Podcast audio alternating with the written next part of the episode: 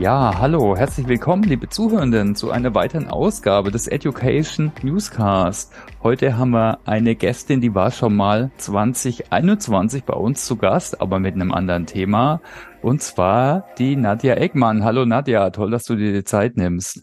Hallo Thomas, hallo liebe Zuhörerinnen und Zuhörer, ich freue mich sehr. Ja, genau. Du hast es damals eigentlich indirekt schon angekündigt. Wir hatten da über ja, verschiedene moderne Lern Ansätze in der Schweizer Post äh, gesprochen, aber in einem anderen Leben oder in einer par parallelen großen Tätigkeit, ne, da hast du an der Doktorarbeit gearbeitet. Und zwar geht es darum, und das ist auch äh, die, die Thematik der Session heute oder des Podcasts, künstliche Intelligenz im Corporate Learning. Was sind Anwendungsfälle, Erfolgsfaktoren und Handlungsempfehlungen? Ne? Und da wollen wir heute drüber reden. Ist jetzt auch aus Grund von verschiedenen Punkten, ne, gerade wegen ChatGPT, nochmal super aktuell geworden. Also daher passt das ja super. Also vielleicht willst du dich vielleicht aber trotzdem nochmal kurz vorstellen für alle, die die, die Ausgabe äh, 142 noch nicht gehört haben. Sehr gerne. Genau, mein Name Nadja Eckmann. Beruflich, wie es Thomas auch schon erwähnt hat, bin ich immer noch bei der Post, äh, mittlerweile als Co-Head of Learning and Development tätig und gemeinsam mit dem Team schauen wir, dass über 45.000 Mitarbeitende in über 100 Funktionen sich ähm, entwickeln können, lernen können, damit die Post eben ihre Strategie heute, aber auch künftig verfolgen kann. Und Kernthemen dort sind Learning, Talent Management, Kompetenzmanagement, Performance Management. Mhm. Also es passt sehr gut auch zum heutigen Thema. Aber wie du auch schon gesagt hast, heute bin ich mit dem anderen Hut hier, nämlich den, der mich die letzten Jahre sehr stark auch beschäftigt hat. Ich habe diese Doktorarbeit berufsbegleitend geschrieben, so als privates Vorhaben. Und ich freue mich sehr, heute darüber zu berichten. Sie ist druckfrisch, also ich hm. spreche eigentlich öffentlich das erste Mal darüber und bin sehr gespannt dann auch, wie es ankommt. Genau. Also ich darf auch Doktor jetzt zu dir sagen praktisch. Ab oder? dem 20. Februar darf man das. Okay, dann, dann warte ich noch. Okay, alles klar. Ja, also Gratulation zuerst mal. Also es ist ein großes Werk. Ich habe mich da schon reingewühlt. Vielleicht gucken wir da zuerst mal so auf den Hintergrund, ne, auf die Doktorarbeit.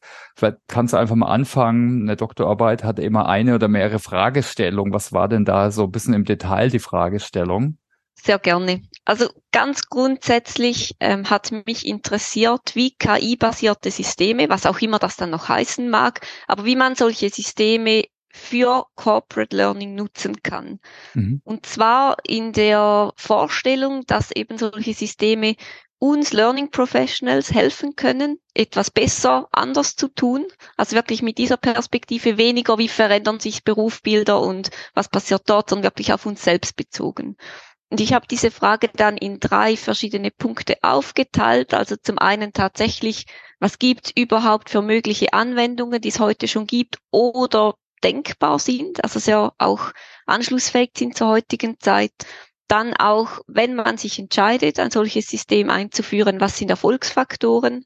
Und als drittes dann noch, ja gut, was bedeutet das auch für die Rolle uns, für uns als Learning Professionals? Mhm. Das waren so meine Schwerpunkte. Und wie bist du denn da vorgegangen? Also ich habe, ich weiß ja, du hattest da verschiedene Bereiche, also von Exploration bis hin zu weiteren. Vielleicht kannst du das mal schildern. Sehr gern. Ja, genau. Also zum einen ist es eine sehr qualitative Arbeit. Ähm, mhm. Als ich begonnen habe, das ist doch schon ein paar Jahre her, war das Thema noch ein wenig weniger schon in aller Munde als heute. Mhm. Und mir war wichtig, wirklich mal zu verstehen, was steckt denn hinter diesem großen Buzzword? Also alle sprechen von KI, alle meinen dann vielleicht doch etwas anderes. Was heißt das überhaupt? Also da hatte ich mich sehr stark damit befasst. Und auch, ähm, wie relevant ist das überhaupt für Personalentwicklung? Was, was ist das Wissen Stand heute schon? Also mal diese Aufarbeitung des Standes und das habe ich über Experteninterviews auch getan und eine Literaturrecherche. Mhm. Du, Thomas, warst ja damals auch als Interviewpartner dabei und hast dabei getragen, auch dann mhm. zu schauen, was sind denn spannende Themen dann. Also zum einen mal ganz breit Und äh, mir war wichtig, einen Ansatz zu wählen, der nicht sofort wieder überholt ist. Also ich mhm. glaube, gerade was wir im Moment erleben mit dem ChatGPT 3, das ist jetzt genauso ein Beispiel, das konnte ich nicht vorhersehen. Mhm. Ähm, wäre schade gewesen, wenn, wenn jetzt meine Arbeit schon veraltet ist, bevor sie wirklich publiziert ist. Und deswegen wollte ich mir so die großen Linien anschauen. Das heißt, ich habe zum einen geschaut, was ist KI, wie kann man das definieren? Zum anderen geschaut, was ist denn Personalentwicklung, Corporate Learning? Wie kann man das zukunftsgerichtet auch beschreiben, welche Aufgaben fallen da an, welche Rollen und habe das dann gemeinsam zusammen verglichen. Also die theoretische Grundlage war der Task Technology Fit Theorie, die besagt, wenn der Task und die Technologie zusammenpassen, dann könnte es was werden. Das war so die Grundlogik. Mhm.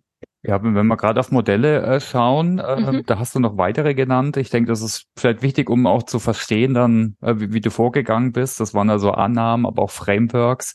Also eins war Task Technology Fit, aber du hattest noch andere, die auch allgemein oft diskutiert werden oder manchmal nicht, ähm, was es dann vielleicht auch schwerer macht, ne? Schwache, starke KI, Augmentation. Da kannst du da nochmal drauf gucken. Ja, sehr gern. Also ich habe mich ganz bewusst für das Thema Augmentation als Leitmotiv für die Arbeit entschieden. Und das bedeutet, dass es eben oft nicht darum geht zu schauen, ist jetzt der Mensch besser oder die Maschine, mhm. sondern dass gerade in der Kombination dieser beiden Teile die spannenden Use Cases dann auch entstehen. Und die Augmentation, das bedeutet wirklich, wie kann die Maschine zum Beispiel den Menschen unterstützen, etwas schneller zu machen, etwas anders zu machen? Und da gibt es ein, ein Konzept von Und Wilson, das heißt The Missing Middle, mhm. und da beziehe ich mich sehr stark drauf. Also eben so dieses Hand in Hand statt entweder oder. Diese Denke und dann bei der KI, genau hast du schon erwähnt, die schwache KI. Auch hier ähm, hätte es verschiedene Ausrichtungen gegeben. Schwache KI, das bedeutet, dass die Systeme auf ganz spezifische Tasks oder Kontexte dann auch erstellt werden. Und da können sie sehr gut werden. Aber wenn man sie dann an einem ganz anderen Ort einsetzen würde, dann funktioniert das überhaupt nicht. Also nicht wie ein Mensch, der auf diversen verschiedenen Hochzeiten tanzen kann. Mhm. Das können solche Systeme nicht. Und das ist im Moment auch der Stand, der heute heute schon realistisch ist. Und ähm, ich sag mal, die Super-KI oder was man hört, das ist noch für mich zu weit weg und ich wollte möglichst entmystifiziert dieses Thema angehen, realitätsnah, anschlussfähig. Mhm. Genau. Gibt es eigentlich eine starke KI oder ist es oft eher Wunschdenken oder Projektion, äh, was man dann vielleicht irgendwie in Science-Fiction-Filmen sieht? Aber gibt es sowas eigentlich? Also gemäß meinem Wissen und meinen Recherchen, ich, ich bin da vorsichtig, weil ich finde das KI-Thema so groß und ich habe immer ja. noch das Gefühl, ich weiß ganz wenig, obwohl ich mich so fest damit auseinandergesetzt habe. Aber gemäß meinem Wissen ist die die starke KI im Moment ein großes Forschungsfeld, also eine Ambition, mhm. aber es gibt sie noch nicht. Mhm. Das wäre Stand heute meine Antwort. Und falls jemand schon mehr weiß, dann bitte melden. Das fände ich dann doch interessant. Ja, es gibt ja auch so Wellenbewegungen. Ne? Du mhm. hast auch schon gesagt, das Thema gibt schon super lang. Es gab da verschiedene Strömungen. Es gibt auch verschiedene Felder. Also ist ja nicht nur KI, ist ja kein Forschungsbereich. Ne? Ich glaube Data Science, Statistik, Informatik, äh, Psychologie, Neurologie. Also gibt es ja ganz verschiedene äh, Bereiche. Und auch denk, ich hatte erst die Möglichkeit, den Professor Scher zu fragen. Ja, auch der hat gesagt, es gab so Wellen, aber auch dann immer wieder Ernüchterungen. Mhm. Da hat man sich vielleicht vom Cyberspace, wie es mal, glaub, als ich studiert habe, äh, genannt worden ist, da hat man sich schon mehr versprochen. Da kannst du mal so deine, versuchen, deine Definition oder wie du das so siehst, äh, äh, nennen? Also du hast ja auch von moderner KI genannt, also Status Quo im Endeffekt eben, ne? Ja, sehr gern. Also ich habe, als ich mir überlegt habe, was ist genau mein Forschungsobjekt oder die Untersuchung, die ich machen möchte, mhm. da kam natürlich schnell die Frage auf, was ist denn das Neue daran? Weil wenn man dann näher in die KI-Literatur geht, sieht man, wow, da sind seit 1950, 1960er Jahren ist das ein Forschungsthema, das ist gar nicht so neu, wie man meinen könnte. Mhm. Und trotzdem irgendwie hat es momentan so diesen disruptiven Neuigkeitsaspekt. Und deswegen war mir wichtig, mehr in neuere KI-basierte Systeme hineinzuschauen, als in solche, die schon lange erforscht werden. Und ich habe mich da auch an einem eine Publikation gehalten, die zwischen konventioneller und moderner KI unterscheidet. Mhm. Und ganz grob der Unterschied ist für mich eine konventionelle KI, die ist sehr stark regel- und skriptbasiert, also eigentlich nicht selbst lernend, sondern sehr stark ähm, programmiert auch. Und dann die moderne KI, die hat dann tatsächlich selbstlernende Elemente drin. Also sprich, sie lernt aus Daten, sie entwickelt sich weiter. Und das war für mich so mal eine ganz grobe Unterscheidung. Und was ich dann aber auch schnell realisiert hatte, ist, dass oft wie die konventionelle KI ein Vorreiter sein kann, dann für die moderne KI, dass Systeme, die es heute schon gibt und die ich auch in drei Fallstudien noch untersucht habe, oft eine Hybridlösung sind. Mhm. Also es verschwimmt sehr stark und es ist noch schwierig, das ganz eng zu fassen. Aber mir war wichtig mehr, dass diese lernenden Systeme, die oft Maschin maschinelles Lernen umfassen, die näher anzuschauen. Da können wir vielleicht nochmal drauf gucken, weil eine Zeit lang war es so, dass ein Großteil von KI ist ein, einfach nur Mustererkennung, also Machine Learning im Endeffekt. Aber eigentlich ist es doch wieder mehr. Ne? Da kommen mal die neuronalen Netzwerke und noch andere Dinge. Vielleicht kannst du das auch mal abgrenzen oder sagen, was ist jetzt KI mehr wie Machine Learning, mehr wie Statistik und Mustererkennung? Mhm. Ich hätte da noch einen anderen Ansatz oder den ich mhm. gewählt habe. Ich habe mich dann auch eingelesen in die verschiedenen Arten auch von Unterkategorien von maschinellem Lernen. Da gibt es dann wieder ganz viele schwierige Fachbegriffe. Mhm. Und ich musste da irgendwann auch einsehen, ich als BWLerin, als Pädagogin, da komme ich so stark an meine Grenzen, dass ich wie eine andere Definition für mich und die Arbeit suchte, mit der ich arbeiten kann und mit der ich mich auch sicher fühle. Mhm. Und deswegen habe ich wie gesagt, KI ist für mich eben in dem Sinne nicht nur das maschinelle Lernen, sondern mehr, es hat mehrere Komponenten und deswegen spreche ich auch sehr konsequent von KI-basierten Systemen. Das heißt, wenn ich das anschaue, dann haben für mich KI-basierte Systeme zum einen immer auch schon einen Zweck. Also irgendein ein Nutzenpotenzial, ein Use Case, der angegangen werden soll mit einem solchen System. Und dann braucht es zwingend auch immer Modelle, die etwas beschreiben, die die Grundlage sind für dieses System, das oft domänenspezifisches Wissen braucht, um das zu machen. Und mhm. dann zeichnen sie sich aber auch dadurch aus, dass es gewisse Funktionen oder Capabilities gibt. Also zum Beispiel eben Perception, Reasoning oder auch Act. Und das sind dann so Komponenten, die oft über maschinelles Lernen in irgendeiner Weise abgedeckt werden können. Und dann braucht es immer auch Daten, verschiedene Arten von Daten und je nachdem, welche Art von maschinellem Lernen man dann in dieses System packt, braucht es Trainingsdaten oder nicht. Oder es gibt ja dann ganz viele Unterschiede. Mhm. Und am Schluss schaue ich auch jeweils das Design. Also sieht man in dem Sinne die KI am Ende. Also ist offensichtlich, dass da irgendwas Selbstlernendes ähm, im Hintergrund läuft oder ist mhm. das sehr versteckt und ich merke das als Enduser gar nicht. Ich habe so gesagt, mit all diesen Komponenten, die wahrscheinlich jetzt als Grafik einfacher gewesen wären als mündlich, aber hm. das alles zusammen macht für mich so ein KI-basiertes System aus. Genau, und wie du schon gesagt hast, ne, das ist ein sehr breites Feld. Also jetzt nur für die Hörenden, die vielleicht einen SAP-Kontext haben. Ich habe die Möglichkeit, dem nächsten SAP-Experten auch zu KI zu interviewen. Da habe ich mich jetzt auch nochmal eingelesen. Und da redet man von Embedded KI. Ne? Da sieht man es nicht ja. unbedingt. Das ist einfach eingebettet in so eine Enterprise Resource Planning Lösung. Und das kann dann im Recruiting irgendwo ein Service sein, aber auch im, im Einkauf, dass ich irgendwelche Vorschläge bekomme oder Sachen automatisiert werden. Also da gibt's ganz unterschiedliche Möglichkeiten einfach. Also ja, prima. Dann vielleicht gucken wir jetzt einfach mal auf deine Arbeit, oder? Mhm. Also du hast, man kann das vielleicht allgemein sagen, haben es ein bisschen angerissen, man kann da verschiedene Sachen mit, mit so einer künstlichen Intelligenz machen, automatisieren, personalisieren, skalieren, ganz neue Dinge vielleicht auch erschaffen, ne, was jetzt unter Generative AI ist. Du hast, hast da eine tolle Grafik gemacht, die kann man jetzt nicht sehen, aber wir können die vielleicht durchgehen, mhm, oder? Ja. Was so die verschiedenen Möglichkeiten oder auch Neudeutsch Use Cases beschreibe. Ich finde sowas immer ganz hilfreich, ne, da können wir vielleicht einfach mal äh, durchspringen. Genau, also verschiedene Anwendungsmöglichkeiten. Ich mhm. habe zum einen verschiedene Anwendungsmöglichkeiten skizziert, die zumindest denkbar wären. Also die Aussage ist nicht, das gibt schon, aber es könnte durchaus ein Potenzial da sein. Mhm. Und die sind dann immer auch verbunden mit Hoffnungen.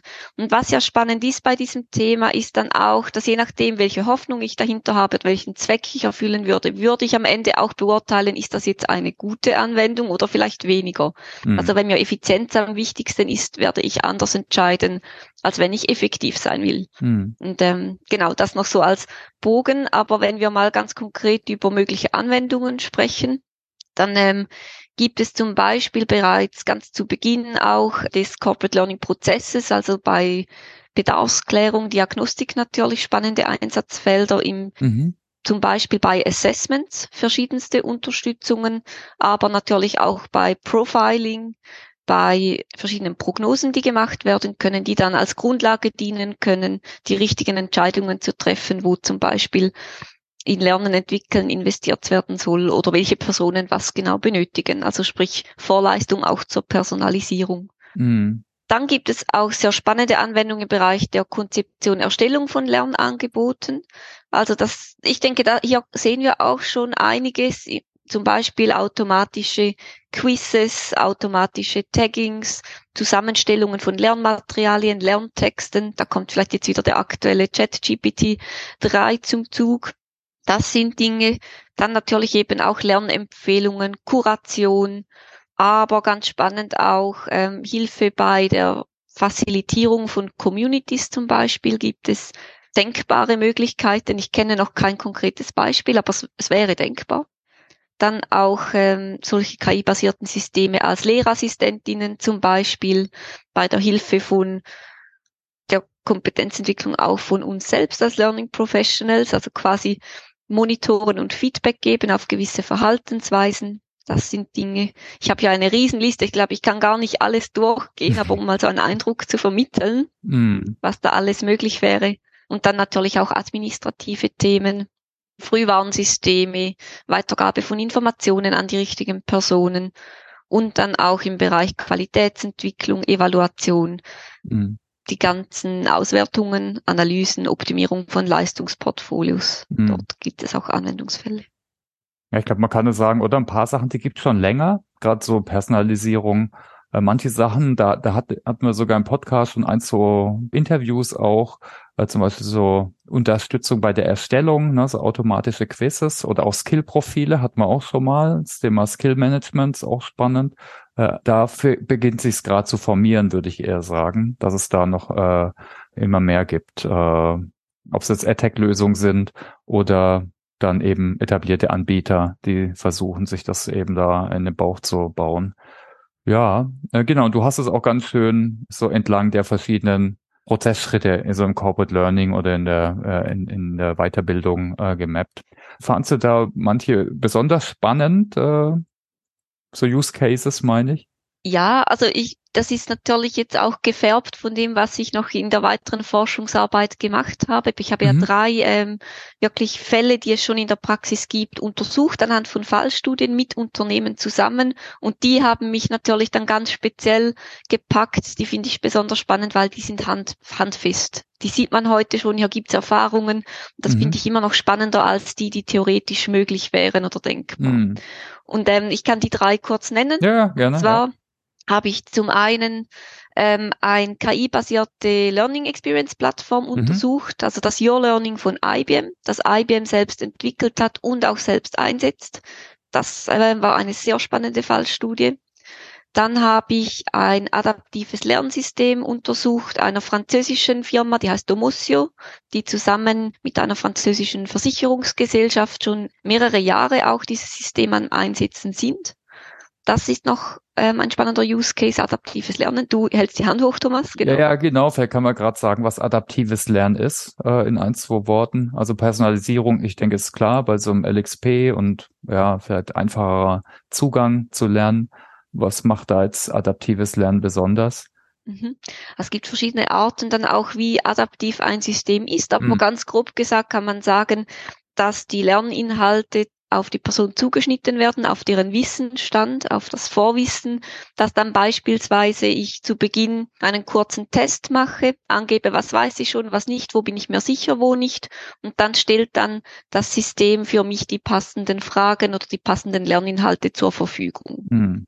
Also das ist mal eine ganz einfache Erklärung, was ein solches System machen hm. kann. Und das gibt's ja eigentlich schon lange, ne? bloß ist es jetzt eben dynamischer. Und ich muss hier jetzt nicht alles verknüpfen, so wie früher war sowas mal auf so eine Learning Object, so eine Lernzielebene. Ne? Und das Neue ist eben, dass es dynamischer ist und das System das dann vielleicht selbst erkennt. Ja, genau. Und bei diesem Use Case war tatsächlich spannend, dass zu Beginn, ich sag mal eher noch in den konventionellen KI, dass sie das ähm, so aufgebaut haben, so auch Daten generiert haben und mhm. jetzt immer mehr dann ins Selbstlernende übergehen können, weil sie jetzt dann langsam genügend Daten auch gesammelt haben, damit das System richtig zum Einsatz kommen kann. Mhm. Und das dritte war Coaching, ne? Ist auch mhm. ein Peer Learning Coaching ist ein Thema, was länger gebraucht hat, aber inzwischen doch mehr und mehr benutzt wird. Und auch da gibt's ganz unterschiedliche Ansätze für KI. Vielleicht kannst du da mal schildern, was da der spezielle Use Case war. Der Use Case, der ich untersucht habe, ist in dem Sinne spannend, dass dieses Unternehmen, das heißt LeaderAmp, hat sich ganz bewusst entschieden, Augmented Coaching anzubieten mhm. und nicht zum Beispiel ein Coaching-App, das vollautomatisiert ist, weil sie der Überzeugung sind, der Mensch als Coach oder die, die Beziehung zwischen zwei Menschen, die ist sehr wertvoll dass aber durch den Einsatz von Algorithmen oder von KI, dass die Beziehung angereichert werden kann. Mhm. Und das zum Beispiel durch die Hilfe von Texterkennung oder Sentimentsanalysen, von Journal-Einträgen, mhm. die die Coaches zwischen den Sessions machen, durch die Auswertung dessen viel besser auch zum Beispiel die Transferphase begleitet werden kann. Mhm. Also die, die Lösung ersetzt genau nicht die Menschen oder die Profession, aber macht sie noch besser. Und das habe ich sehr spannend gefunden im Ansatz, mhm. um zu schauen, wie sie das lösen.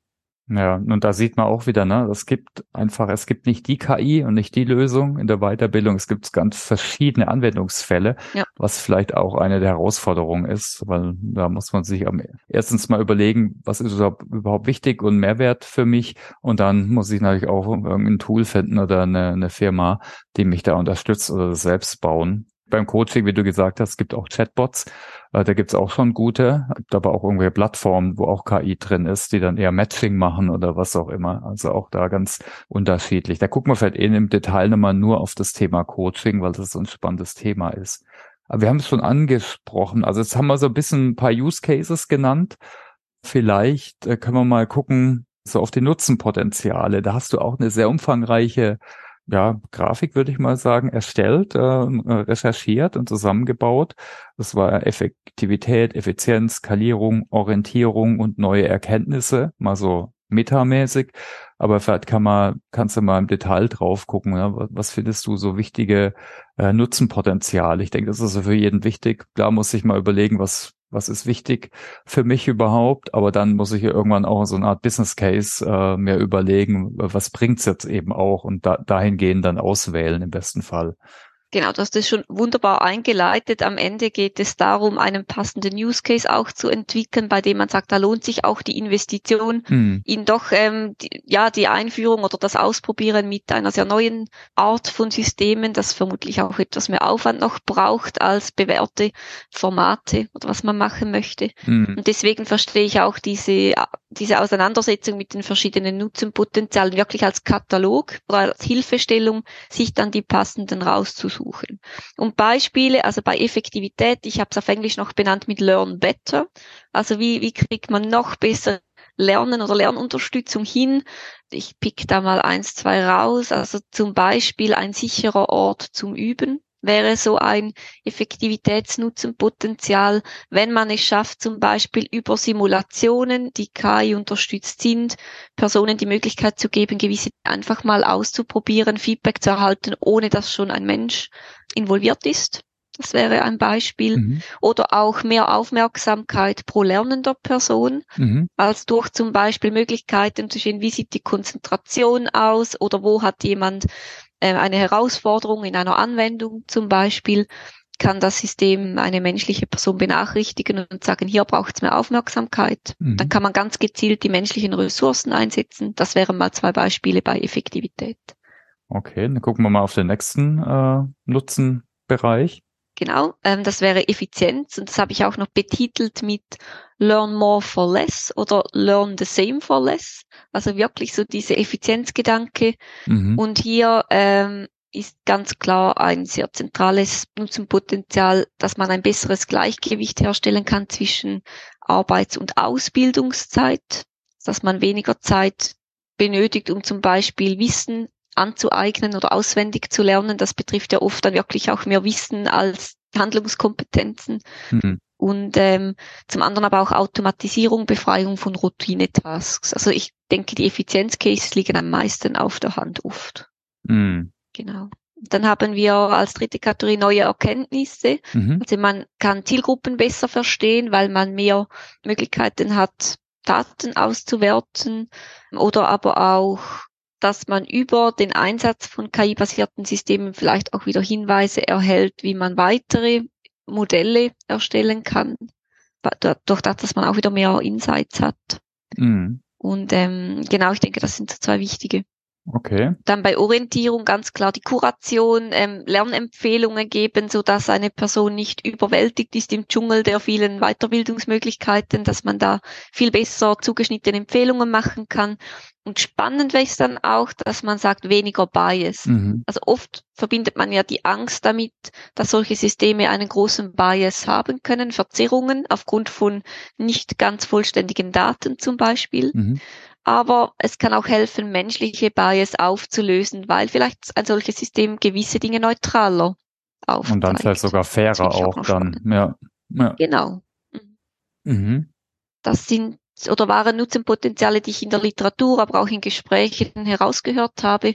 Und dann noch Beispiele zum Thema Skalierung, also More Learners, dass man vielleicht, oder man könnte sagen, wenn ein Training stattfindet oder ein Workshop, dann ist es am besten, dass man fast eine 1 zu 1 Betreuung hat, im Austausch ist. Aber vielleicht ist das ja gar nicht immer möglich, weil man zu wenige Ressourcen hat oder auch zu wenig Geld, um so etwas zu finanzieren. Und dann könnte ja immer noch die zweitbeste Lösung sein, über ein solches System dann viel mehr Menschen zu erreichen und trotzdem eine gewisse Personalisierung noch hinzukriegen. Oder vielleicht auch schneller, ne? Und dann mal für den ersten Schritt oder so, gerade bei Coaching, ja. ne, bis ich mal einen Coach äh, bekomme, das dauert immer, aber vielleicht kann ich die ersten zwei, drei Fragen. Und da ist vielleicht manchen sogar geholfen, kann mir sogar ein Chatbot äh, mithelfen, wenn es nicht so komplex ist, das Thema. Ja, genau. Ja, prima. Und dann ja, und ich denke auch mhm. Überwindung von Sprachbarrieren mhm. zum Beispiel, da sehen wir ja heute im Arbeitsalltag enorm viel Fortschritt und Beispiele, mhm. wie ja, wie viel Hilfestellung da auch möglich ist durch solche Systeme. Genau, das gibt's ja auch schon länger. Ne? Das nutzen wir zum Beispiel jetzt nur mal so nennen schon jetzt seit mindestens ein, zwei Jahren. Wir können ja nicht alle Kurse für Produkt lernen, wo wir ein Riesenportfolio haben in allen Sprachen entwickeln und da gibt es jetzt eben Machine Translation und ich glaube, es ist unbestritten, dass du in deiner lokalen Sprache, in deiner Muttersprache doch besser lernst einfach. Ja. Ja gut, dann das war's mal so, um das Thema zu umreißen, würde ich sagen, oder? Du hast ja gesagt, du guckst aber auch auf die praktische Relevanz und auf Handlungsempfehlung. Vielleicht schauen wir da mal drauf. Frage ist immer, okay, was mache ich jetzt? Gibt es einen Haufen Use Cases und Nutzen? Okay, aber vieles sind ja vielleicht überwältigt. Da hast du auch ein konzeptionelles Modell entwickelt unter anderem. Ja, das ist jetzt aber, denke ich, jetzt gar nicht so eine super Rocket Science. Ich weiß nicht, ob wir da mal durchgehen sollen, die verschiedenen Schritte, wie man sich orientieren kann. Ja, sehr gern. Und da gilt ja auch zu sagen, am Ende ist ja dann das Allerbeste, was passieren kann, ist, wenn man ein komplexes Thema wieder so einfach zusammenfassen kann, dass wenn man das liest, dass man sagt, ja stimmt, genau, es ist eben keine Rocket Science. Mhm. Deswegen freut mich jetzt gerade, dass du das so sagst. Und wenn wir jetzt das Modell durchgehen, also es startet beim Praxisproblem. Und das habe ich nicht zufällig so gewählt, sondern das kam ganz klar auch in den Fallstudien raus, was sind Erfolgsfaktoren, dass überhaupt ein solches Projekt äh, bewilligt wird in einem Unternehmen und dann auch zum Erfolg kommt. Und da war schon einhellig die Meinung, es muss ein Praxisproblem lösen. Es muss ein relevanter Use Case sein, es muss sich lohnen, hier zu investieren und der Glaube muss da sein, dass was Gutes rauskommt. Deswegen, es beginnt bei der Use Case Erstellung. Mhm. Und dann kann man schon mal, um zu schauen, welchen Use Case möchte man nehmen, eben genau die Übersicht an Anwendungen nehmen, die Nutzenpotenziale studieren, die Liste an heute schon verfügbaren Anbietern wälzen, die auch in der Arbeit vorhanden sind und dann entscheiden, für mein Problem mit diesen Infoquellen gibt es eine grundsätzliche Eignung, dass KI die beste Lösung oder eine gute Lösung wäre, um das Praxisproblem zu lösen. Und dann sagt man entweder ja wahrscheinlich, oder nein. Und wenn man sagt nein, irgendwie, es wäre vielleicht sogar denkbar, aber irgendwie macht es doch nicht so viel Sinn, dann empfehle ich noch einmal zu schauen, kann man das Praxisproblem kleiner schneiden, anders schneiden und beginnt noch einmal zu überlegen, bis man dann sagt, ja doch, das, was wir jetzt als Use Case haben, der könnte wahrscheinlich mit KI gut gelöst werden. Und dann, wenn man soweit ist, dann empfehle ich zum einen normative Fragen zu stellen, aber auch strategische. Also auch hier wieder abzuwägen, stimmen Aufwand und die Nutzenerwartung überein? Ähm, passt es zu unseren Vorstellungen, was gutes Lernen und Lehren ist? Oder wäre es zwar denkbar, aber es befeuert ein altes, langweiliges Auswendiglernen, das wir vielleicht gar nicht mehr wollen, weil es zu kurz greift. Und dann gilt es auch immer noch die rechtlichen, regulatorischen Aspekte, ethische Aspekte abzuwägen. Da habe ich in der Arbeit überall auch Checklisten, Hilfestellungen. Also das ist mal das. Zum einen normativ strategisch. Hm. Zum anderen auch überlegen, was gäbe es denn jetzt für eine Aufteilung, also auch Augmentationsvarianten, welche Rolle spielt der Mensch und welche die Maschine? Wie möchte man das aufteilen? Wenn man das ausgebeindelt hat oder aus, herausgefunden, kann man sich fragen, ist das jetzt immer noch sinnvoll? Und dann entweder ja oder nein. Und wenn man sagt, ja doch, das erscheint jetzt wirklich sinnvoll, wir haben die wichtigsten Eckpunkte abgeklärt, dann kommt es in die Umsetzungsplanung. Mhm. Und dort habe ich dann noch die beiden Aspekte drin. Zum einen, was bedeutet das jetzt für die Rolle der Learning Professionals? Mhm. Also haben wir die Kompetenzen dafür? Müssen wir Kompetenzen dazuholen, intern, extern? Wie stellen wir uns als Projektteam vielleicht auch auf? Und zum anderen dann ähm, noch die Hilfestellung mit den Erfolgsfaktoren aus diesen drei Fällen, die ich untersucht habe von was denke ich aufgrund dieser Daten ähm, hängt es ab, ob so ein Einführungsprojekt erfolgreich sein kann oder auch nicht. Da können wir da gerade nochmal drauf gucken. Mhm. Also ich hätte noch eine Anmerkung, aber zuerst, ich glaube, ein Check, was ich nur in Erinnerung habe, was auch Sinn macht, ist auch ein technischer Check. Also macht KI überhaupt technisch Sinn? Also habe ich zum Beispiel viele Daten oder kann ich auch für etwas regelbasiert machen, was vielleicht günstiger und schneller geht? Also irgendwie was äh, entwickeln, brauche ich gar keine KI. Ne? Ich glaube, sowas ist äh, könnte jetzt so sein, dass jetzt alle plötzlich KI machen wollen, nur was gerade in ist. Also sollte auch nicht technisch äh, Selbstzweck sein, sondern auch da äh, Sinn machen eben, ne? dass es da die richtige Lösung ist für ein Problem. Ja, genau, das ist sehr wichtig. Und ich glaube auch, was mir auch wichtig ist, ich möchte gar nicht unbedingt urteilen, ob jetzt konventionelle KI oder moderne KI oder gar keine KI das Richtige ist. Das ist enorm situationsabhängig und eben welches Problem man lösen möchte. Mhm. Und ich habe auch ähm, Beispiele entdeckt. Ich habe sehr viele Gespräche mit vielen Anbietern geführt. Zum Teil steht KI drauf und es mhm. ist quasi dann etwas regelbasiertes in dem Sinne in Anführungszeichen nur dahinter aber es kann trotzdem einen großen Mehrwert bieten. Das ist genau. immer noch wichtig. Man muss ja. extrem gut achten, was möchten wir und was ist dann wie auch sinnvoll. Du hast gerade von der Rolle der Personalentwickler oder der Corporate Learning Professionals gesprochen. Wie siehst du denn da so den, den Einfluss, also auch für die zukünftige Rolle? Das hat mich natürlich ganz besonders interessiert. Da, mm. da geht es ja dann ans äh, Eingemachte. Und ich habe das so untersucht oder bin auf den Schluss gekommen, dass wie auf, wenn wir Corporate Learning, Learning Professional Rollen und solche Anwendungen gegenüberstellen, dass doch die eine oder andere Neuerung dabei ist. Und ich, das sind elf verschiedene Aspekte, die ich herausgefunden habe. Mhm.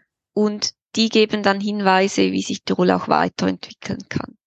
Und zum einen ist sicher so, dass es viel datenbasierter wird. Mhm. Also ohne Daten keine KI und dort ist oft eben auch schon die Grenze im Moment noch, dass noch schon daran vieles, was toll wäre, scheitert. Mhm das, dass man sich auch viel mehr mit ethischen und pädagogischen Aspekten auseinandersetzen sollte, weil solche Systeme doch sehr stark skalieren können, sehr stark prägen und nicht immer nur zwingend in die wünschbare Richtung. Dass man da als Learning Professional sich auch in der Verantwortung sieht, zu überlegen, wo ist es sinnvoll, welche Lernkultur wollen wir prägen und wo vielleicht auch bewusst nicht, auch wenn es denkbar wäre. Mhm. Dann ganz sicher auch das Thema, dass es bedeutet, dass es eben nicht ein Plug and Play ist, also ein solches System. Oder mir wäre nicht bekannt, dass man solche Systeme einkaufen kann und dann laufen die einfach, sondern das haben auch meine Fallstudien gezeigt. Da ist sehr viel Investition auch nötig, um den Change zu begleiten, um die Daten richtig zu haben, um die passenden Modelle zu haben, um, um das Ganze weiterzuentwickeln. Also das verändert sich. Man kann nicht einfach ein Projekt machen. Ich beginne Anfangsjahr und Ende Jahr ist abgeschlossen, sondern das ja, das zieht sich dann hin. Das lässt einen nicht mehr los, wenn man so etwas einführt. Und was auch spannend ist, Ich zähle jetzt nicht alle elf Aspekte auf, aber einer, der ich auch sehr spannend finde und auch begrüßenswert, mhm. dass die Teams, die sich um solche Systeme kümmern, viel inter- und multidisziplinärer werden. Also sprich, ein Data Analyst oder jemand, der sich sehr gut auskennt mit Taxonomien, mit Change Management, da, da braucht sehr viel unterschiedliche Kompetenzen, um ein solches System dann ganzheitlich auch einführen und betreiben zu können. Ja, und ich würde sagen, ein bisschen technische Kompetenz ist immer hilfreich, ne, dass man sich die anneigt. Sonst redet man schnell mit Halbwissen oder projiziert viel rein, was vielleicht gar nicht geht. Äh, also ich denke so, die grundlegenden Mechanismen und Funktionsweisen sollte man schon verstehen. Ne? Ja, zum Beispiel, was ein Modell ist oder trainieren, hat er hier eine ganz andere äh, eine ganz andere Bedeutung wie jetzt äh, vielleicht so im normalen Trainingsbusiness. Ja, das stimmt. Und ich glaube, diese, diese Schnittstellenfitness, die ist enorm wichtig. Und was ich aber auch denke, mhm. ist, dass es auch nicht, es ist wie nicht mehr wahrscheinlich, dass eine Person alleine etwas ganzheitlich verstehen kann. Also ich habe ich habe mich sehr stark damit befasst, aber eben technisch bin ich an Grenzen gekommen, die ich so schnell nicht überwinden hätte können. Mhm. Und da hilft es sehr, wenn man eine gemeinsame Sprache spricht und dann aber eben die die Experten zusammenzieht und gemeinsam daran arbeitet. Ich denke, das wird viel wichtiger werden künftig noch. Mm, absolut, ja. Ja, Adoption hast du auch ein eigenes Kapitel äh, gegeben. Also ist ja die Annahme, ist bei einer Einführung von KI wichtig, dass die Leute auch nutzen im Endeffekt, sonst bringt ja alles wenig. Vielleicht hast du da ein paar äh, Anmerkungen oder was so deine Erkenntnisse waren, was so Erfolgsfaktoren waren. Weil ich fand, da hast du ein paar schöne ge genannt. Ja, die Erfolgsfaktoren, die habe ich aus diesen drei die Fallstudien, die ich schon erwähnt habe, dann hergeleitet. Und spannend daran ist, dass die sich mehr zeigen als andere, obwohl es sehr unterschiedliche Anwendungsfälle sind, die ich untersucht habe. Mhm. Und das eine, was sehr stark herausgekommen ist, das ganze Thema Change Management. Also wenn man von KI spricht, dann löst das doch Sorgen, Ängste, Hoffnungen aus, die teilweise realistisch sind, teilweise aber auch nicht, dass man da wirklich je nach Zielgruppe ganz gezielt drauf eingeht oder auch proaktiv Dinge vorwegnimmt und sagt, vor dem müsst ihr keine Angst haben, es wird euch nicht ersetzen, aber gleichzeitig auch darauf hinweisen, es wird sich schon was verändern, die Rolle, die Arbeit wird sich verändern. Dieses ganze Thema Change Management enorm wichtig. Das ähm, geht auch einher damit Befähigung, Kommunikation natürlich. Und zwar auch hier das ist nicht eine Eintagsfliege, ein solches System, weil es sich ja weiterentwickelt, auch per Definition, dass man da dann auch dran bleibt. Mhm. Dann überhaupt nicht überraschend, das ist ja ähm, allgemein Wissen, dass Top-Management-Commitment bei solchen Themen auch sehr wichtig ist. Kam auch wieder klar heraus.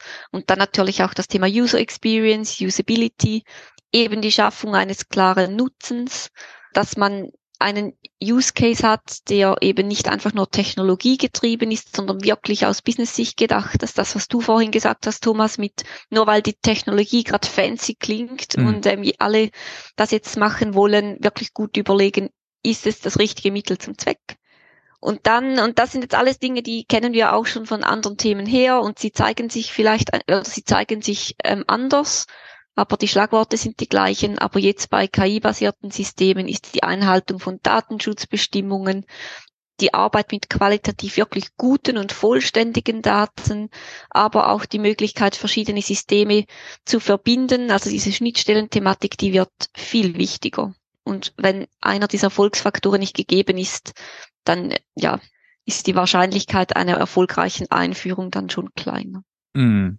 Ja, schön, ne? Das sieht man auch hier. Das, wir haben ja schon öfters im Podcast drüber geredet, über Organizational Change Management, was äh, so einige von den Themen auch umfasst, äh, wie eine Einbindung. Aber auch Erwartungsmanagement kann man sich schon vorstellen, dass speziell bei dem Thema doch sehr viele Unklarheiten, Ängste vielleicht auch oder Projektionen äh, bestehen. Mal, mal ganz platt gesagt, also ich glaube, das erste Projekt zu Machine Learning hatte ich so vor fünf, sechs Jahren gemacht. Und ich habe das Gefühl gehabt, da wurde auch dann nur, äh, ich sag mal, äh, so frei frei assoziiert, gab es viel Widerstand, wenn man sowas mal vorgestellt hat äh, auf irgendeiner auf irgendeinem äh, Vortrag. Inzwischen haben wir jetzt vielleicht jetzt auch wieder so ein Interesse, dass man sieht, oh, es geht ganz einfach ne, mit dem Chat-GPT-Chatbot. Der ist doch relativ überzeugend, auch wenn nicht alles jetzt äh, super valide oder reliabel ist, aber Das ist schon ein Bauerlebnis für viele. Aber was denkst du denn? Wie kann man das Thema denn besser im Unternehmen nach vorne bringen? Also einfach ausprobieren ist natürlich, ist immer ein Punkt, ne? Vielleicht haben sich die Tools auch weiterentwickelt. Oder hast du da noch andere Ideen? Ja, also ich ich denke, ich wiederhole mich jetzt, aber wirklich überlegen, gibt es einen Use Case, ähm, der passt auf, ja, der, der einen Nutzen bringt oder zumindest diesen verspricht. Ja. Und das, denke ich, im Moment lohnt sich schon sehr, mit Anbietern zusammenzuarbeiten, die im Moment vermutlich am meisten Erfahrung auch haben die sich da auch reindenken, die Systeme entwickeln, also Kooperationen eingehen, das denke ich, das ist sehr spannend. Und dann schon auch überlegen, start small. Hm. Also ich, ich denke, es ist realistisch, schon mal einen kleinen Use Case zu machen, der ausbaubar ist, als von der perfekten Riesenlösung auszugehen. Das, denke ich, überwältigt einen. Hm. Das ist das. Und genau, und wirklich das Zusammenbringen von verschiedenen Rollen, kein Alleingang, das denke ich, das sind solche Themen. Hm. Ja, und was du es schön bist. Und übrigens, ja. Entschuldigung, mhm. Ähm, ChatGPT 3 hat mich ja ehrlicherweise auch dann doch noch sehr überrascht. Also, dass, dass der so gut ist, hätte ich ehrlicherweise nicht gedacht, auch nach dem, was ich mir noch erarbeitet habe. Und das zeigt auch, dass das Thema schon unberechenbar ist und auch unberechenbar bleiben wird. Mm, absolut, ne? Aber weil davor war es entweder technisch schwierig so ein Chatbot selbst zu bauen oder dann zu trainieren. Und da hattest du ja im Gegensatz, was du ein bisschen gesagt hast, so Plug and Play, hast du sowas out of the box, was für, nicht für alles, aber für manche Themen doch schon ein gutes Ergebnis, ein echt überzeugendes Ergebnis bringt sogar, würde ich sagen. Ne? Ich glaube, das hat äh, viel überrascht. Aber ja. ist eben nicht für alles sinnvoll. Ne? Also Daher macht so ein reflektierter Ansatz echt Sinn. Ich meine, was mir ja echt gefallen hat, da hast du auch sehr viel Zeit und Text äh, drauf äh, verbracht, ist die zukunftsgerichtete Corporate Learning. Ne? Da haben wir nämlich, wir haben haben gerade wir beide ne, ein starkes Interesse daran, jetzt nicht das Alte mit KI zu zementieren und zu skalieren. Ne? Das ist natürlich immer eine Gefahr, sondern auch zu schauen, vielleicht kannst du da noch mal ein paar Worte sagen, weil das hast du echt super schön beschrieben, fand ich. Halt ein paar Elemente aus der einen schönen Tabelle sehr gerne. Also was ich gemacht habe, ist zum einen eine Gegenüberstellung von eher, wie du es gerade gesagt hast, Thomas, so das ja das alte Lehr- und Lernverständnis, das klassische, hin zu mehr dem kompetenzbasierten mhm. ähm, Lernen. Lernen ist Arbeiten, Arbeiten ist Lernen. So all diese Dinge habe ich mal die Extreme aufgezeigt und dann habe ich am Ende der Arbeit versucht zu reflektieren, wenn wir mal das, das Zukunftsgerichtete nehmen, wie viel Potenzial bringen KI-basierte Systeme, mhm. dort einen Mehrwert zu leisten und nicht im anderen. Also quasi ähm, potenzialorientiert gedacht und weniger, was vielleicht dann nicht so gut werden könnte. Mhm. Und zum Beispiel, wenn wir die Rolle von Lernenden anschauen, dann wäre das Zielbild schon, ähm, sehr autonome Lernerinnen zu haben, aktive Lernende, die selbstgesteuert, eigenverantwortlich lernen, die kontinuierlich dran sind, intrinsisch motiviert. Und hier denke ich schon, dass ähm, ein KI-basiertes System sehr gut unterstützen kann, durch das, dass zum Beispiel eben personalisierte Empfehlungen gemacht werden können, dass dort angesetzt wird, wo der Lernende sich gerade befindet. Also hier sehe ich zumindest Chancen, dass es in diese Richtung auch gehen könnte mit Unterstützung des Systems und dann auch die Rolle der Personalentwicklung aus meiner Sicht wird immer mehr auch zum Lernbegleiter oder Ermöglicher mhm. Von, von Lernen in Unternehmen. Gar nicht mehr immer nur das klassische Training, sondern eben viel breiter gedacht. Und hier sehe ich auch, dass KI-basierte Systeme durchaus auch einen Beitrag leisten können, dass man bessere Lernbegleitung machen kann, zum Beispiel. Mhm. Ja, ist schön, ne? Und das ist eigentlich auch meiner Meinung nach kann man natürlich mit äh, Technologie Sachen effektiver und effizienter machen, aber ich kann es eigentlich auch als Hebel nutzen, den Wandel zu gestalten, gerade jetzt hin zu so neuen Zielbildern. Ich denke, das ist auch wichtig bei der Reflexion. Ja, genau. Ah, wenn wir gerade bei Reflexion sind, da können wir mal in Richtung Resümee gehen. also ja. bei so einer Arbeit, wie lange hat es das gedauert? Vier, fünf Jahre mindestens, oder? Vom Anfang bis Ende? Ja, das war schon eine Investition von fünf Jahren, okay. wobei man auch sagen muss, ich habe mich nicht fünf Jahre mit KI beschäftigt, sondern grundsätzlich auch digitale Transformation der Personalentwicklung, mhm. hatte auch noch einen Themenwechsel. Aber ja, es war eine lange Zeit. Ähm, die mich sich auch geprägt hat. Ja. Hast du da so eins, zwei, drei Aha-Momente, wo du gedacht hast, oh, das ist jetzt irgendwie neu, das ist jetzt so, hat mich nachhaltig beeindruckt? Äh, du hast es auch so viele schöne Propositionen geschrieben, was so Art Hypothesen sind, oder? Wenn, wenn ich es richtig verstehe. Vielleicht äh, kommt dir ein paar in, spontan in den Kopf. Ich denke, der, der ganze Prozess war immer wieder von Aha-Erlebnissen geprägt und zwar zuerst auch persönliche Aha's, eben was ist KI überhaupt, was steckt dahinter? Mit jedem Experteninterview, das ich geführt habe, habe ich gesagt, ach stimmt, und das ist ja spannend. Also es war so wirklich sehr, sehr ein spannender Prozess auch. Und was ich jetzt aber schon immer noch denke, ist echt spannend, wie überhaupt nicht schwarz und weiß das Thema ist. Das mhm. hat so viele Facetten und je nachdem eben nur schon mit dem Augmentationsgedanken, mit äh, was habe ich für Ziele hinter einem Einsatz, gehe ich Richtung Effizienz oder doch mehr Richtung zukunftsorientiertes Lernen, kommt man zu so unterschiedlichen Schlüssen auch und die Systeme selbst sind auch wieder so vielfältig. Also ich glaube, diese, ja, diese Vielfalt an Optionen, die, die finde ich total spannend so. Mhm. Und vielleicht ein anderer Aha-Effekt, der mich schon auch noch beschäftigt, ist so, dass irgendwie ein KI-basiertes System bedeutet auch eine Standardisierung aus dem Grund, dass man gute Modelle haben muss, gute Daten. Also man mhm. braucht irgendwo so diese, diese Strukturen, um überhaupt starten zu können. Und das ist ja eigentlich gerade in einer komplexen Welt äh, gar nicht unbedingt so passend. Und irgendwie braucht es aber doch die Standardisierung, um nachher personalisieren zu können. Mhm. Und irgendwie, das finde ich so eine, ein spannendes, eine spannende Beobachtung. Mhm. Genau. Ja, vielleicht eher so eine spaßige Frage. Jetzt haben wir in den letzten Monaten alle mit ChatGPT rumgespielt. Hast du mal die Fragestellung da mal eingegeben? Und wenn ja, was kam da raus? Geht es so in die Richtung oder ist wahrscheinlich ganz so kreativ oder hast du es mal ausprobiert? Ich finde es eine total spannende Idee von dir ja. und ähm, ich konnte es nicht ausprobieren, weil der Chat GPT-3 überlastet war. Ja, okay. ähm, ich kam nicht rein, also die Nachfrage ist gerade zu groß, um so wichtige Fragen wie meine zu klären. ähm, also, Scherz beiseite. Ich habe KI sonst genutzt, mhm. auch für die Arbeit, habe mich schon sehr erleichtert, auch im Bereich zum Beispiel von Übersetzungen, aber auch ganz spannend von Transkriptionen, mhm. die ich zu Beginn der Arbeit, also die Experteninterviews, das ist jetzt schon, was ist das her?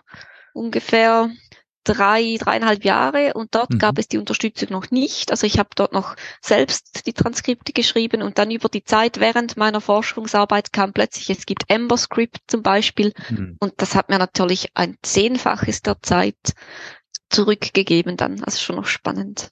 Und die einfache Sachen, ich weiß gar nicht, bei Rechtschreibeprüfung ist, glaube ich, auch ein bisschen KI mit drin. Ne? Manches weiß man gar nicht, wo KI mit drin ist. Aber ja, aber okay, du hast jetzt äh, also hast du sogar ein bisschen genutzt, hast, meinst du, ne? So Übersetzung und ja. so? Okay. Übersetzung, Rechtschreibung, Transkription, mhm. genau. Okay. Und was ich vielleicht, also der Chat hat mich ja schon jetzt auch ähm, beschäftigt und ich habe dann mal gefragt, könntest du mir die Mission für ein L&D-Team schreiben? Mhm. Und das ähm, ging ja dann sehr schnell bekanntlicherweise und ich war dann doch überrascht und irgendwie auch ein bisschen, ja, wie soll ich sagen, fast negativ überrascht, wie gut das jetzt ist, weil es, es verletzt ja dann doch den eigenen Stolz mhm. so ein bisschen. Und ähm, genau, das, das war so spannend. Das war echt gut und hätte wahrscheinlich von jemandem, der nicht eine so hohe Fachexpertise hat, nicht in dieser Qualität geschrieben werden können. Und ich finde, das, ja, das löst total viele spannende Fragen jetzt aus. Und wie, wie geht man damit um? Mhm. Wie ist der Startpunkt für den eigenen Prozess? Oder ist es einfach das und wir widmen uns jetzt wichtigeren Dingen. Mhm. So, genau. Ja, ich habe es auch schon ein paar Mal benutzt, äh, aber eher so das weiße Blatt-Problem zu lösen. Also hast du einfach mal einen Vorschlag und aber in den Kontext, den, den, den kannst du zwar reinschreiben, aber deinen speziellen Kontext kennst du dann doch vielleicht noch mal besser. Äh, und ich denke, aber ist auf jeden Fall hilfreich. Und es gibt nicht nur Chat, gibt auch DeepL Also ich bin lausiger Rechtschreiber. Das ist zum Beispiel auch super hilfreich und grammatikalische Vorschläge zu geben. Ist dann auch ein schönes Beispiel für Augmentierung. Ne? Ist nicht viel schneller, aber ich denke grammatikalisch mindestens besser. Dann bei mir auf jeden Fall. Okay. Also eine deiner Thesen war ja, der Fortschritt KI-basierter Systeme zeigt sich eher evolutionär, nicht revolutionär. Aber was wir jetzt gerade sehen, ist äh, schon ein bisschen äh, revolutionär fast, oder? Weil speziell in dem Generative AI, weil das ist jetzt der erste Schritt und da müssen jetzt andere nachziehen. Also Google, okay, muss man gucken, was kommt jetzt wirklich. Äh, die hatten ja auch schon Probleme äh, bei ihren Ankündigungen, dass da nicht alles so geklappt hat. Oder wie siehst du das? Also was mir noch wichtig ist, mhm. ich denke, die Aussage, ist es eher evolutionär oder revolutionär, die kann ich wirklich nicht beantworten antworten. Mhm. Und ich hatte, das war so ein Ziel von mir, das besser rauszufinden. Wie muss man das jetzt einschätzen? Und es ist tatsächlich ein Blick in die Glaskugel. Mhm. Also auch das, die, die Experteninterviews, die die verschiedenen Aspekte, die da reinspielen. Ich denke, das kann man so nicht sagen. Aber was ich gemacht habe, ich habe gesagt, ich möchte einen evolutionären Ansatz in der Art und Weise, wie ich das Thema untersuche. Also sprich, ich konzentriere mich nicht auf die disruptiven Fälle und die ganz großen Veränderungen, sondern ich möchte mehr schauen, wenn wir davon ausgehen, es passiert auch evolutionär etwas. Wie kann KI ähm, für Learning Professionals starker Partner sein, das anschlussfähig ist zu heute oder zu, zu einem zukunftsorientierten Lernverständnis. Mhm. Und habe deswegen in dem Sinne eben nicht die ganz großen disruptiven Antworten auch auf die Forschungsfragen entwickelt, sondern mehr die realistisch. Und da ist auch die Frage, da gibt es so ein iPhone-Moment überhaupt? Äh, haben wir das jetzt gerade? Ich, ich, ich finde eine gute Aussage, Veränderungen passieren ja echt eher graduell und jetzt nicht mit einem Knall und dann ist sofort alles anders. Ne? Und klar gibt's manche Sachen, die unterschätzt man, wie die langfristige Veränderung und die kurzfristige unterschätzt man oft eher. Das sind so klassische Wahrnehmungsthemen. Ja gut, also ich habe ihr einige Fragen vorbereitet. Ich denke, wir haben jetzt schon mal gut schön reingeguckt. Ich hoffe auch ihr alle, die zuhört, habt ihr hier ein bisschen mehr ja einfach mitgenommen, jetzt was die Use Cases sind, Nutzenpotenziale, auch die Handlungsempfehlung. Ich finde, das hast du sehr umfassend äh, in der Arbeit zusammengefasst. Wir haben jetzt versucht, das so ein bisschen, so gut wie es geht, äh, hier wieder zusammenzufassen in ein paar Minuten. Gibt es vielleicht noch irgendwelche Dinge, die ich nicht gefragt habe, die du gern noch anbringen willst oder Fragen an mich? Da kommt mir gerade nichts in den Sinn. Ich finde, deine Fragen waren schon sehr treffend und haben schon viel Einblick gegeben. Mhm. Und mir eben, das waren jetzt erste Einblicke und ich hoffe, sie waren so auch verständlich. Ich hätte mir manchmal gewünscht, ich könnte jetzt die Grafik zeigen. Genau, aber sonst passt das. Okay, ja, dann gucken wir vielleicht nochmal mit ein paar Fragen auf dich. Äh, was ist denn dein Narrativ zum Thema Lernen, Nadja? Also eines, das mir einfach gefällt, ist so Learning is Earning mhm. zum Beispiel. Und dann schon auch Lernen ist Arbeiten, Arbeiten ist Lernen. Mag ich schon auch sehr gerne. Also es ist vielleicht nicht gerade ein Narrativ, aber doch so ja Aussagen, die mir sehr gut gefallen. Mhm. Plus vielleicht Nummer drei noch Sharing is Caring. Mhm. Das finde ich auch ganz wichtig. Ja, was steht denn auf deiner To-Learn-Liste dieses Jahr? Gerade jetzt aktuell ähm, mache ich bei Future Leadership der Intrinsify Academy mit. Mhm. Und das ist sehr spannend, dass wir auf mal eine ganz andere Perspektive auch auf Führungs- und Organisationsprobleme, also mehr die systemische Perspektive. Und die ist ja doch etwas anders als ich, die mehr von der Pädagogik und von der BWL herkomme. Mhm. Und das ist total erfrischend, mal so auch andere Gedanken kennenzulernen. Das mache ich gerade aktuell. Und dann möchte ich auch übers Jahr nicht sehr vertieft, aber punktuell etwas mehr noch übers Metaverse in Erfahrung bringen mhm. und ein bisschen mehr noch abschätzen zu können, ähm, ob es da auch noch spannende Anwendungsfelder gäbe. Okay. Genau. Das sind ja schon ein paar Punkte. Ja, hast du vielleicht noch Tipps? Also natürlich, wahrscheinlich fragen jetzt viele, wo kriege ich die Doktorarbeit oder wie kriege ich da vielleicht eine Zusammenfassung? Sind ja immerhin ein paar hundert Seiten. Also ich habe hier 727. Hast du da schon irgendwas im Kopf? Äh, wirst du dann noch mal was kleineres publizieren oder bloggen oder hast du da schon Ideen? Ja, es wäre schon das Ziel, weil ich denke, also ich bin ich hätte gerne eine kürzere Arbeit geschrieben, ehrlicherweise, weil mir bewusst ist, dass ja die Zeit fehlt, so viel zu lesen. Das heißt, in irgendeiner Form möchte ich schon noch besser auch wieder ähm, praxistauglich machen, wichtige Erkenntnisse teilen. Mhm. Der Podcast heute ist ein Anfang mhm. und da soll mir folgen. Ähm, in welcher Form muss ich mir auch noch überlegen, auch was zeitlich drin liegt, auch mhm. neben dem Beruf noch. Ja, klar. Genau. Aber falls sich jemand interessiert, darf man sich auch bei mir melden, okay. natürlich. Ja, wir, wir hängen den LinkedIn-Kontakt auf jeden Fall in die Show Notes, könnt ihr nach unten scrollen. Äh, dann findet ihr das. Gibt es noch andere Punkte, die, die, du vielleicht hilfreich findest? Du hast ein sehr umfassendes Literaturverzeichnis, aber so ein paar Punkte, die du jetzt auch noch weiter nutzt, um dich up to date zu halten. Tolle Bücher, Podcasts, Videos, Zeitschriften, was auch immer ein Sammelband, das ich sehr spannend finde. Das heißt Artificial Intelligence Education in the Context of Work. Und das ist von Sabine Seufert, meiner Doktormutter, und mhm. Dirk Eventhaler. Ah. Und da gibt es Kurzbeiträge, die sehr aktuell sind, sehr spannend und auch praxisbezogen. Ich habe dort auch eine Fallstudie kurz noch beschrieben. Deswegen habe ich jetzt ja eine besondere Beziehung auch zu diesem Werk. Das kann ich empfehlen. Mhm. Okay, das hängen wir auf jeden Fall rein. Ja, cool. Ja, gut, da dann sind wir knapp eine Stunde, so ungefähr. Dann möchte ich mich zuerst mal ganz herzlich bei dir bedanken für deine Zeit, dass wir hier die Möglichkeit haben, auch das Thema zu besprechen. Ist ja gerade brandaktuell und ich hoffe, dass hier viele inspiriert werden, ne? dass ihr euch vielleicht weiter informiert auch, vielleicht einfach auch versucht, äh, was auszuprobieren und das Thema einfach mitzuprägen, auch im Bereich Corporate Learning und Bildung.